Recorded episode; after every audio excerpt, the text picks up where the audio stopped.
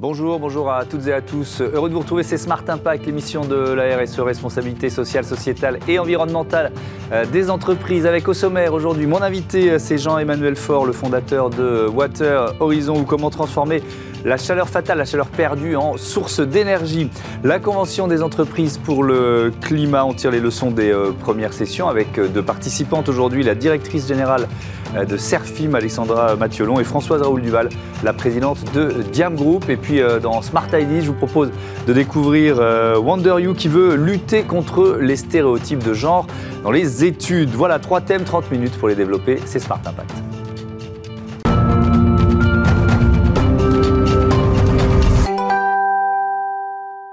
Et notre premier invité est avec nous euh, en visioconférence. Bonjour Jean-Emmanuel Faure, vous êtes donc le, fondateur de Water Horizon. Avec vous, on va parler de chaleur fatale. Peut-être qu'il faut commencer par une définition. De quoi s'agit-il? Bonjour, oui, tout à fait. Euh, la chaleur fatale, tout simplement, si on devait le définir de façon très simple, c'est toute la chaleur qui est perdue dans les procédés industriels. C'est typiquement toutes les fumées que vous allez avoir, toute l'eau chaude, toute la vapeur. En fait, tout simplement, toute la chaleur qui est produite par une industrie, qui n'est pas consommée dans son procédé et donc qui est rejetée dans la nature. Hmm. Ça représente quoi? Ça représente beaucoup d'énergie perdue euh, en France ou en Europe, par exemple? Tout à fait. En fait, si vous voulez, euh, tout procédé industriel va rajouter de la chaleur parce que ben, il, ne peut pas avoir un rendement de 100%. Et donc, si on devait agglomérer euh, toute cette chaleur qui est perdue par tous les industriels, rien qu'en Europe, on serait sur l'équivalent de 100 réacteurs nucléaires. C'est-à-dire que la chaleur perdue par les industriels en Europe, c'est l'équivalent de 100 réacteurs nucléaires, donc qui chaufferaient les petits oiseaux 365 jours par an. Et en France, c'est à peu près, euh, c'est quoi, c'est 5-6 réacteurs, c'est ça? Tout à fait, on va être entre 5 et 10 réacteurs nucléaires en fonction des calculs, des, gammes de température, mais on est sur, sur, sur cet ordre de grandeur-là. Et pour le comparer, aujourd'hui en France, on a 54 réacteurs nucléaires qui tournent pour produire 100% d'électricité. Euh, on parle de quelles industries? Qui produit de la, de la chaleur euh, fatale, de la chaleur perdue? Alors, toutes les industries en produisent et en fonction de leur procédé, en fait, elles vont pas le, le produire de la même manière et surtout pas de la même temps, à la même température. On va avoir tout ce qui est procédés extrêmement énergivores comme la sidérurgie, comme les cimenteries, etc., qui vont rejeter de la température à plutôt très haute température, donc 500, 600, 1000, 1200 degrés. Ensuite, on va avoir les procédés de transformation euh, classiques, nous allons dire tout ce qui va être agroalimentaire, tout ce qui va être pétrochimie. Tous ces procédés de transformation vont avoir de la chaleur entre 100, 300, 400 degrés.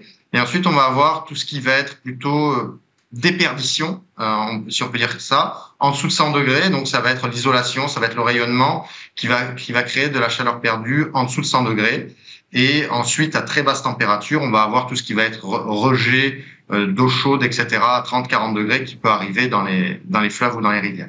Alors vous, vous vous situez sur quel créneau de chaleur perdue? Et puis surtout, quelle technologie vous avez mis au point pour euh, la stocker et la restituer ensuite? Tout à fait. Alors nous, on, on se focalise sur une gamme de températures très particulière. On se focalise sur la gamme 100 à 200 degrés. Au-delà de 200 degrés, aujourd'hui, il existe des technologies pour valoriser la chaleur, notamment en produisant de l'électricité.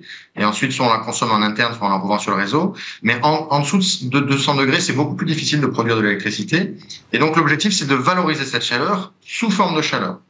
Et donc, soit on peut le faire avec ce qu'on appelle un réseau de chaleur urbain, c'est-à-dire des, tuyaux d'eau chaude qui vont euh, distribuer cette chaleur d'un point où elle est perdue à un point où elle peut être consommée, soit il n'y a pas possibilité de faire un réseau de chaleur, et donc à ce moment-là, euh, ben, la chaleur est perdue. C'est là que Water Horizon intervient. Donc nous, on a développé une technologie de, stockage de la chaleur. Par analogie à ce qu'on pourrait appeler une batterie électrique, on a développé une batterie thermique qui permet de stocker la chaleur sous forme de réaction chimique. Et l'objectif du coup avec euh, notre batterie, c'est justement de récupérer cette chaleur qui est perdue dans le procédé industriel, de charger notre batterie avec. Une fois que la batterie est pleine, ben, on va transporter la batterie sur 10, 20, 30 km. Il n'y a pas besoin d'aller loin afin de distribuer l'énergie stockée à un consommateur distant sous forme d'énergie renouvelable. L'objectif, c'est réellement de créer une économie circulaire autour des chaleurs perdues industrielles et de faire un, d'un déchet industriel, qui est cette chaleur perdue, ben en fait une énergie renouvelable que qu'un consommateur tiers pourra consommer. Alors deux, questions sur ces, pardon de la main, deux questions sur ces, ces batteries euh, pour visualiser. Ça, ça, ça, fait quelle taille? Et puis est-ce que vous avez commencé à, les produire? Vous en êtes où du développement de, de, votre entreprise? Bien sûr. Alors les batteries, ben, c'est comme une batterie électrique. En fait, on peut faire un, n'importe quelle taille et une, une batterie 12 volts dans une voiture classique ou une batterie Tesla, c'est pas c'est pas du tout les mêmes tailles. En tout cas, nous, euh, même si on est capable de faire toutes les tailles, on a décidé de faire du très très grand, de faire un, de faire une remorque de de, de camions, euh, tout simplement parce que euh, on a besoin de récupérer des énormes quantités d'énergie. On, on, parle de 10 réacteurs nucléaires en France et de 100 réacteurs au niveau de l'Europe. Si on fait des toutes petites batteries, ben en fait, euh, on fera même pas le trait de, de consommation. Donc nous, on a décidé d'aller vraiment sur du très très gros. Et donc forcément, d'un côté, on va récupérer des énormes quantités d'énergie. Et de l'autre, pareil, on va distribuer des énormes quantités d'énergie pour le consommateur. C'est-à-dire que nous, notre consommateur, ce sera jamais un particulier. Ça sera soit un, groupement d'immeubles, soit une autre industrie qui est à 5-10 km qui veut consommer l'énergie de la première. Mais on sera jamais sur de la petite consommation.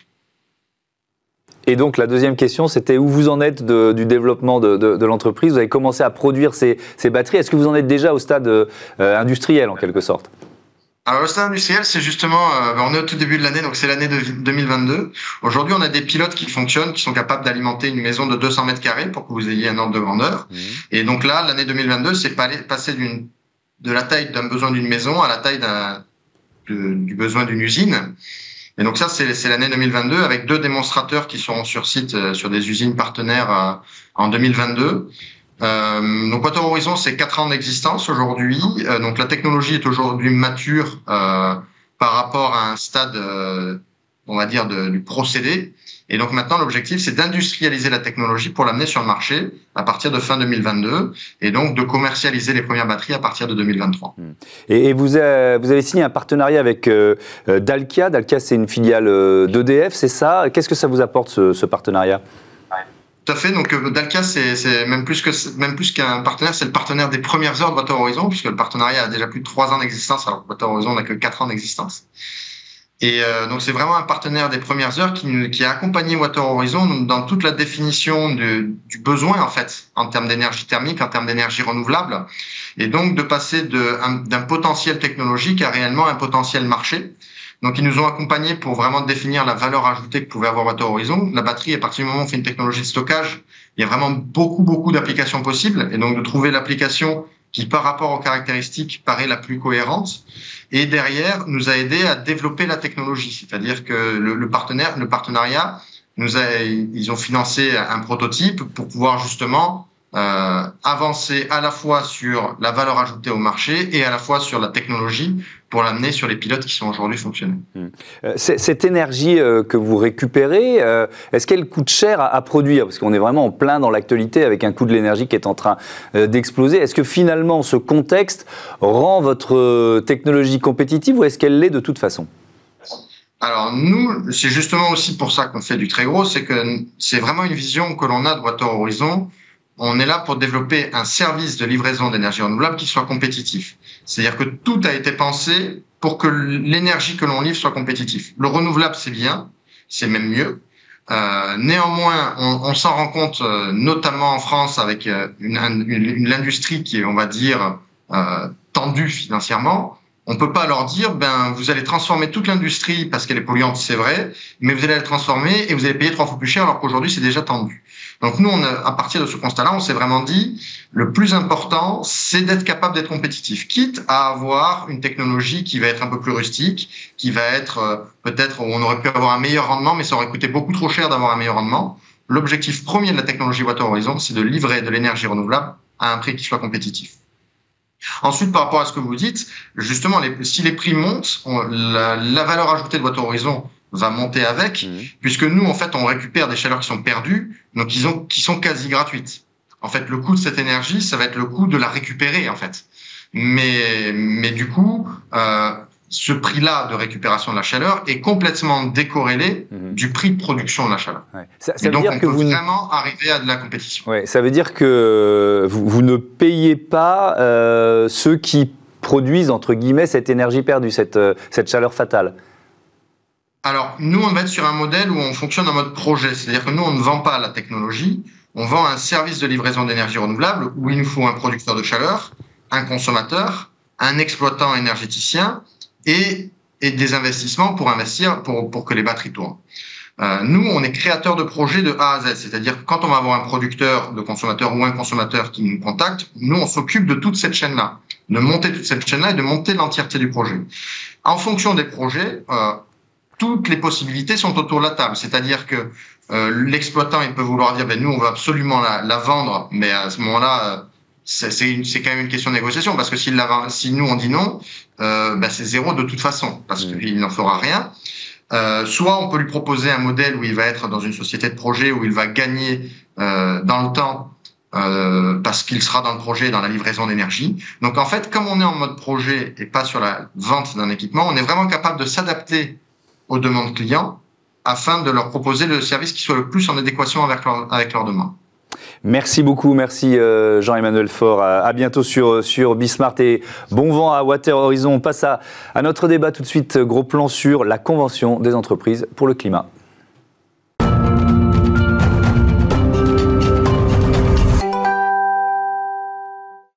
La Convention des entreprises pour le climat. Euh, j'accueille euh, Alexandra Mathiolon, bonjour. Bonjour. Bienvenue, vous êtes la directrice générale de Serfim, à vos côtés Françoise Raoul Duval, bonjour. Bonjour. Bienvenue à vous aussi, euh, la présidente de Diam Group. Alors vous participez l'une et l'autre à, cette convention. Alors la, dernière session, elle a été, on va dire, reportée ou en tout cas un, peu différente. La prochaine aura lieu à Marseille du, 10 au, au, 12 mars. Peut-être une, une, question un peu générale pour, pour commencer. Je commence avec avec vous, euh, Françoise Raoul Duval.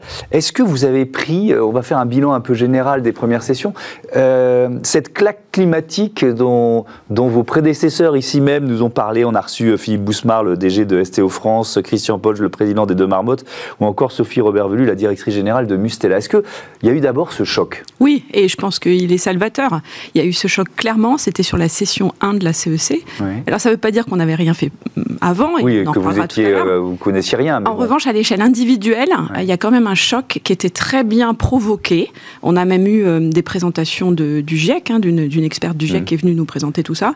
Et pour nous, chefs d'entreprise, c'est un impact fort d'entendre des scientifiques. Donc un choc, oui, mmh. pour moi, parce que un peu plus de science par rapport à ce que je savais avant, mmh. et du coup un peu plus de choc. En tous les cas, dans ma culture, c'est important d'entendre ça et d'entendre les murs qu'on va prendre si on bouge pas un peu plus en termes de limites planétaires, mais même sous l'angle social. Donc oui, un choc, et c'est bien parce que ça nous permet d'accélérer euh, dans nos têtes et dans les têtes de nos employés, de nos collaborateurs et de faire bouger les choses après. Euh, Alexandra Mathiolon, euh, on a maintenant quelques mois de recul sur cette convention. Est-ce que vous avez, alors là encore, j'imagine qu'il y avait un processus qui était engagé depuis un moment dans votre entreprise, mais est-ce que ça a changé votre perception, mm. euh, peut-être même tout simplement de votre métier ou de la stratégie de votre entreprise? Euh, Clairement, ça m'a donné envie d'aller d'aller plus vite, en mm. fait, euh, d'accélérer. Euh, j'ai la chance d'avoir étudié les énergies renouvelables et pour autant, euh, j'ai vraiment pris aussi cette claque climatique aussi lors de la première session. Et un de nos objectifs à la CEC, c'est vraiment de démultiplier cette claque climatique. nous, évidemment, on avait des actions euh, déjà en place. On est adhérent au pacte mondial de l'ONU, où mmh. on définit des actions en lien avec les objectifs de développement durable. On a travaillé sur le verdissement de nos flottes. Euh, C'est quoi Serfim Alors Serfim, euh, on est une ETI indépendante mmh. à l'actionnariat familial et salarial. Donc très tournée sur l'humain et la sécurité de nos collaborateurs avant tout. On est 2500 collaborateurs qui travaillent au quotidien sur les chantiers notamment, qui mettent au service leur, la, la qualité de leur savoir-faire au service de l'environnement et des infrastructures euh, durables. Ça veut dire réparer les ponts et les tunnels, euh, poser les réseaux d'électricité, de chauffage, d'eau, euh, recycler les déchets, les revaloriser, dépolluer les sols, développer des projets photovoltaïques, déployer la fibre. Donc une vraie diversité de métiers. Alors vous ne faites pas du tout le même métier, mais avec des tailles d'entreprise un peu similaires. Françoise Raoul Duval, c'est quoi Diam Group? Alors oui, en effet, taille similaire. On est 2400 personnes. on est dans 20 pays.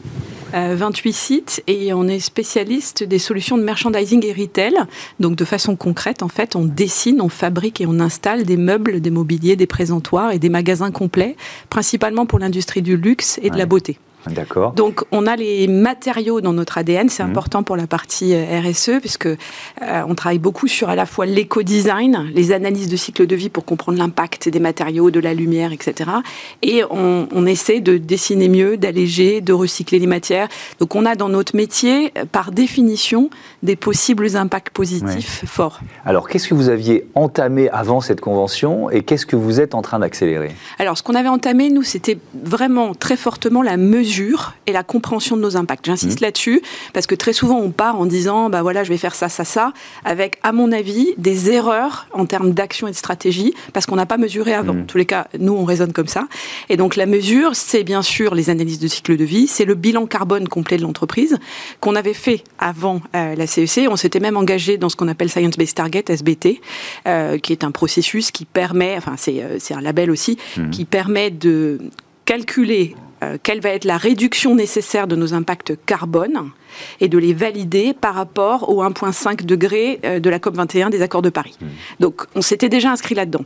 Après, la CEC e nous a apporté beaucoup, d'abord en termes d'engagement collectif, hein, c'est 150 dirigeants la CEC, e donc on peut travailler, collaborer, échanger, et euh, c'est hyper nécessaire parce qu'il y a beaucoup de choses qu'on ne sait pas, il faut regarder ce que fait l'autre. Donc la mesure plus le partage nous a permis d'avancer sur des sujets un peu plus complexes de changement de modèle. Par exemple, le recyclage complet, ou euh, le passer du modèle de vente à un modèle de location, euh, donc on essaie de changer de modèle toujours hein, pour décarboner en fait. Hein, c'est mmh. l'objectif principal. Voilà. Donc c'est le, principal atout de la CEC. E Et ensuite, la deuxième chose que la CEC e apporte, c'est la capacité d'influencer. Donc nous, on, on vous le demande d'ailleurs qu'on nous demande. L'objectif, il, est, il, est, il est écrit. Quoi. Exactement. Et on peut aller sur une influence qui est plutôt politique côté CEC, e mais mmh. aussi individuelle. Aujourd'hui, nous, on décide par exemple d'aller un peu plus influencer les acteurs qui sont directement autour de nous, de parler d'une possible CEC2, puisqu'on trouve que c'est une, une, très très belle initiative. Euh, donc beaucoup de choses que nous a apporté quand même la CEC, e aussi sur les sujets de, de finances. Donc euh, la façon dont on va prendre en compte les impacts positifs qu'on génère mmh. euh, pour présenter la société peut-être d'une façon différente, parce qu'aujourd'hui, on sait bien que les bilans et les PNL ne prennent pas ces aspects-là. Hmm. Voilà, donc il y avait un avant, un après quand même. Si on vous a réunis, parce que jusqu'à présent, on, avait un, ou une chef d'entreprise euh, en solo, on, on, s'était dit avec Joséphine Dacoury, la, la programmatrice, la productrice de l'émission, que c'était intéressant de confronter les expériences. Qu'est-ce que vous pouvez apprendre de euh, Françoise Raoul Duval, de son entreprise, ou des autres, d'une certaine façon alors, euh, bah, par exemple, très clairement, la, mesure. on avait entamé des actions. On a la chance d'avoir des métiers dans l'environnement. On fait euh, euh, notamment de la dépollution des sols, du recyclage, où là, on a un impact pour décarboner l'impact de nos clients, en mmh. fait. Euh, on a, mais notamment la mesure. On avait commencé, on avait fait une, expérimentation très concrète sur un chantier bas carbone avec l'ensemble des acteurs de mmh. façon hyper collaborative pour analyser toutes les actions qu'on peut mener sur un chantier. Et on était arrivé à 30% d'émissions en moins. Mais aujourd'hui, ça, c'était une expérimentation Maintenant, il faut le mettre à l'échelle. Et cette question de la mesure, donc moi, j'ai appris euh, à quel point c'était important de généraliser la sensibilisation. Donc la fresque du climat, on l'a fait à notre conseil d'administration, à notre comité de direction euh, et de plus en plus à l'ensemble de nos collaborateurs. Le bilan carbone, on le lance aussi euh, cette année mmh. dans une, avec un choix que ce soit une vraie formation pour que ce soit des compétences qui soient dans le long terme en fait dans les entreprises, parce que je pense que ça va être là pour durer, bien heureusement. Mmh. Et puis voilà, de, voir ce côté hyper collaboratif. Aujourd'hui, on, change de paradigme, je pense, fondamentalement. On passe d'un monde où on faisait un peu plus dans notre coin. Aujourd'hui, on se rend compte que face à l'urgence et l'ampleur du défi climatique, c'est absolument ensemble qu'on va devoir trouver euh, des solutions. Hmm. Est-ce qu'il y a une, action emblématique euh, euh, de Serfim que, voilà, en matière de, voilà, de réduction d'impact que, que, vous pourriez mettre en avant ou que vous allez mettre en avant dans les discussions avec les, les autres participants et participantes de, de, la Convention des entreprises pour le climat Alors, l'angle peut-être un peu différent. On va avoir plein d'actions qui sont similaires, hein, le bilan carbone euh, notamment. Je pense notamment à tout ce qu'on peut apporter en matière de recyclage et aller plus loin sur la revalorisation de la ressource. C'est d'ailleurs, on a des ateliers de travail euh, qui sont qu'on appelle les besoins humains à la CEC, e où on travaille des thématiques. On travaille, euh, pour mon cas, euh, sur l'économie circulaire, mais une économie circulaire qui doit être vraiment vertueuse, parce qu'on mmh. sait qu'il y a encore énormément de développement nécessaire dans le monde du recyclage. Donc l'idée, c'est d'apporter cette connaissance de la ressource, en fait, à d'autres acteurs, notamment de la CEC.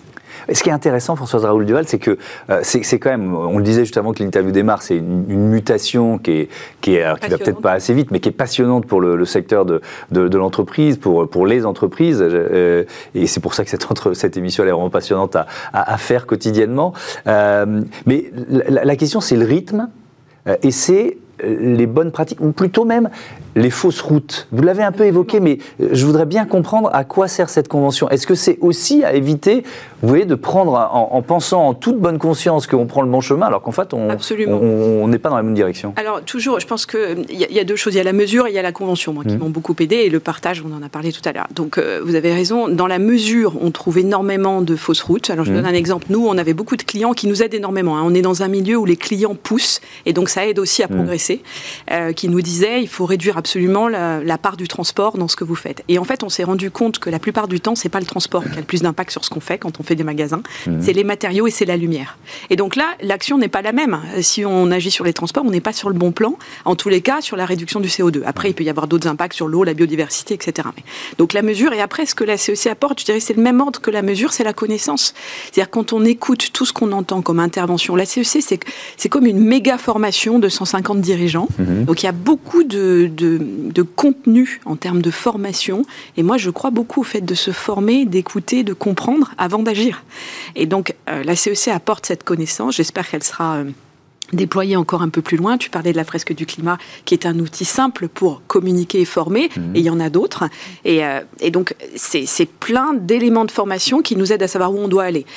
en termes emblématiques, nous, ce qu'on a fait récemment, c'est aussi de l'économie circulaire. Avec, mhm. euh, on a lancé une activité qui s'appelle Back to Diam et qui vise à recycler l'ensemble des matériels qu'on met en magasin pour les reprendre chez nous, euh, les rebroyer quand c'est euh, du plastique par exemple, le faire mhm. d'ailleurs avec des ESAT, c'est-à-dire un univers en France qui est un, univers social, et ensuite reproduire avec ces matériaux. Donc ça c'est extrêmement vertueux. Donc ça c'est l'étape, c'est l'étape suivante ou que vous avez déjà entamée, c'est vraiment mettre de la circularité, c'est mettre la circularité un peu partout quoi. Et puis c'est mettre des ruptures. Et CEC engage aussi, donc Convention des entreprises pour le climat, c'est mmh. aussi de nous engager vers des ruptures parce que tout seul, c'est plus difficile les ruptures. Hmm. Euh, est-ce que ça veut dire que vous embarquez un écosystème avec vous? Parce que vous l'avez évoqué, il y, a, vos clients, il y a vos partenaires, il y a vos sous-traitants. Et est-ce qu'il y, a là un point de, friction ou de frein? C'est pas si facile d'embarquer euh, notamment, euh, notamment ces, sous-traitants Alors effectivement, il y a toutes les parties prenantes. Moi, je pense aussi beaucoup aux collaborateurs qui aujourd'hui, en tout cas chez Serfim, sont hyper moteurs pour, pour aller, aller de l'avant sur, sur ces sujets. Il faut embarquer parce qu'il faut que la différence, on parle souvent à la CEC du dilemme du prisonnier. On se rend compte que c'est compliqué. Euh, c'est quoi le dilemme du prisonnier bah, C'est d'être le premier. Quand on est le premier à avancer, on n'est pas forcément celui qui gagne. Hmm. Donc on a besoin qu'en fait que tout un certain écosystème commence à avancer euh, pour pouvoir faire la différence.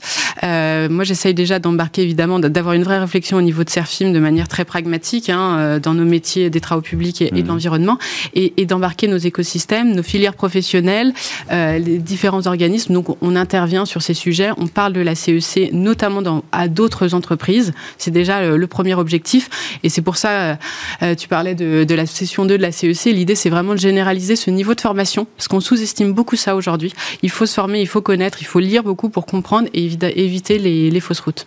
Et regardez euh, Smart Impact, évidemment. Merci beaucoup. Merci à toutes les deux d'être venues partager votre expérience de la Convention des entreprises pour le climat. Donc, prochaine session, c'est à Marseille du 10 au 12 mars. On passe tout de suite à Smart Ideas, une start à l'honneur, comme tous les jours.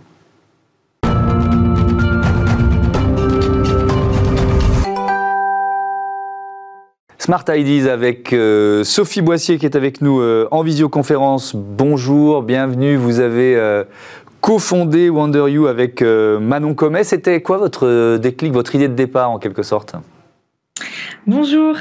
Alors notre idée, notre mon déclic, enfin le déclic, ça a vraiment été euh, euh, mes premières expériences professionnelles pendant lesquelles euh, j'ai été confrontée à, du à du sexisme ordinaire dans le milieu professionnel. Ça m'a fait prendre conscience que c'était encore très présent. Et l'idée de départ avec Manon, ça a été la création d'un jeu de société pour venir justement mettre ce sujet des, de la question des, des inégalités hommes-femmes dans un cadre qui soit pas culpabilisant et qui permettent d'engendrer des débats, des questions euh, entre, entre les personnes pour faire avancer, euh, pour faire avancer le, le, le, le, débat de manière vraiment euh, ludique et, et encore une fois assez libre, juste planter des petites graines hmm. qui viennent remettre en question certaines, certaines choses pré, préétablies. Alors aujourd'hui, qu'est-ce que vous proposez concrètement? Comment vous, vous luttez contre ces stéréotypes? Alors euh, aujourd'hui, ce qu'on propose, c'est des ateliers numériques qui sont un mix entre du jeu et de la théorie. Justement, on s'est inspiré de notre jeu de société de base euh, pour venir sensibiliser les jeunes sur toutes les questions autour de la lutte contre le sexisme, euh, la lutte contre les stéréotypes de genre et la lutte contre les violences sexistes et sexuelles. Donc, on, a créé des ateliers avec ces jeunes. On est entouré d'un comité de, de, jeunes qui ont entre 15 et 30 ans et qui ont des profils assez variés euh, on s'inspire de leurs expériences, de leurs témoignages pour venir leur parler de ces sujets-là. Euh, on essaie d'avoir un ton au plus proche euh, de leur réalité. On, utilise beaucoup l'humour, la pop culture, les médias pour venir pour venir leur parler de ces sujets-là avec des codes et un langage qui leur parle et, et toucher les personnes qui sont pas sensibilisées à ces questions-là ou qui peuvent même être réticentes au sujet. Et de l'autre côté, on est entouré d'expertes, euh, de, chercheuses qui, travaillent sur ces sujets-là. Et elles, elles nous accompagnent dans la, conception théorique des modules. Et l'objectif vraiment, c'est de, donner un outil euh, aux établissements d'enseignement supérieur et secondaire pour venir traiter ces sujets-là euh, de manière assez universelle et, que, que chaque jeune se sente vraiment embarqué dans le sujet. Alors justement, c'était ma question suivante. Qui sont vos clients et quel est le modèle économique de WonderU alors nos clients aujourd'hui, c'est euh, les établissements d'enseignement supérieur, donc universités, euh, écoles de commerce, écoles d'ingénieurs, euh, écoles de kiné, enfin tout le tout l'enseignement supérieur et l'enseignement secondaire aussi. Donc les lycées et les collèges, on va se mettre à adresser aussi des, encore des plus jeunes, les primaires. Et le modèle économique de WonderU, c'est tout simplement les, les établissements qui rémunèrent nos prestations. D'accord. Euh, si, on devait lister quelques stéréotypes de, genre dans, dans les écoles de, commerce ou d'ingénieurs, par exemple, je pense aux écoles d'ingénieurs parce que c'est ce qui vient spontanément en se disant il y a, il y a cette espèce de, de masculinisation des, euh, des, métiers euh, scientifiques et des écoles d'ingénieurs. C'est toujours vrai ça aujourd'hui?